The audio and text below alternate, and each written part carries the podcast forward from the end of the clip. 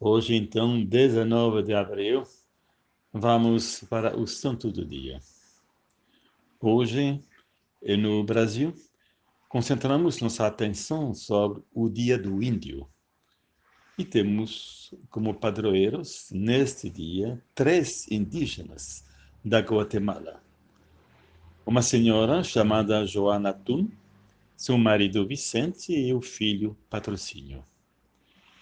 Eles deram a vida em favor do reino de Deus, reino que começa aqui na terra.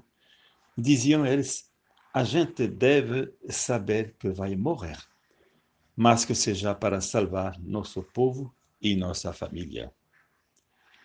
É por isso também que, na mesma Guatemala, tão sofrida hoje, se veneram as mulheres mártires dos últimos tempos, neste dia 19 de abril.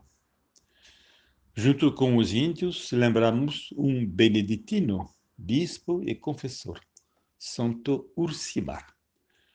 Passou a vida fundando mosteiros para que os homens soubessem orar e cultivar os campos. E para que, ao mesmo tempo, soubessem reconhecer que Deus é o dono de tudo. Por incentivar os colonos, foi enterrado com veneração no alto do morro numa capela levantada pelos fiéis camponeses.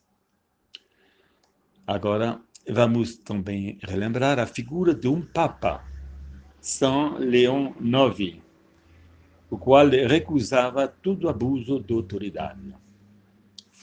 Apesar de ter sido instituído Papa, quis que o povo romano aceitasse, ao menos por aclamação conforme as regras do tempo.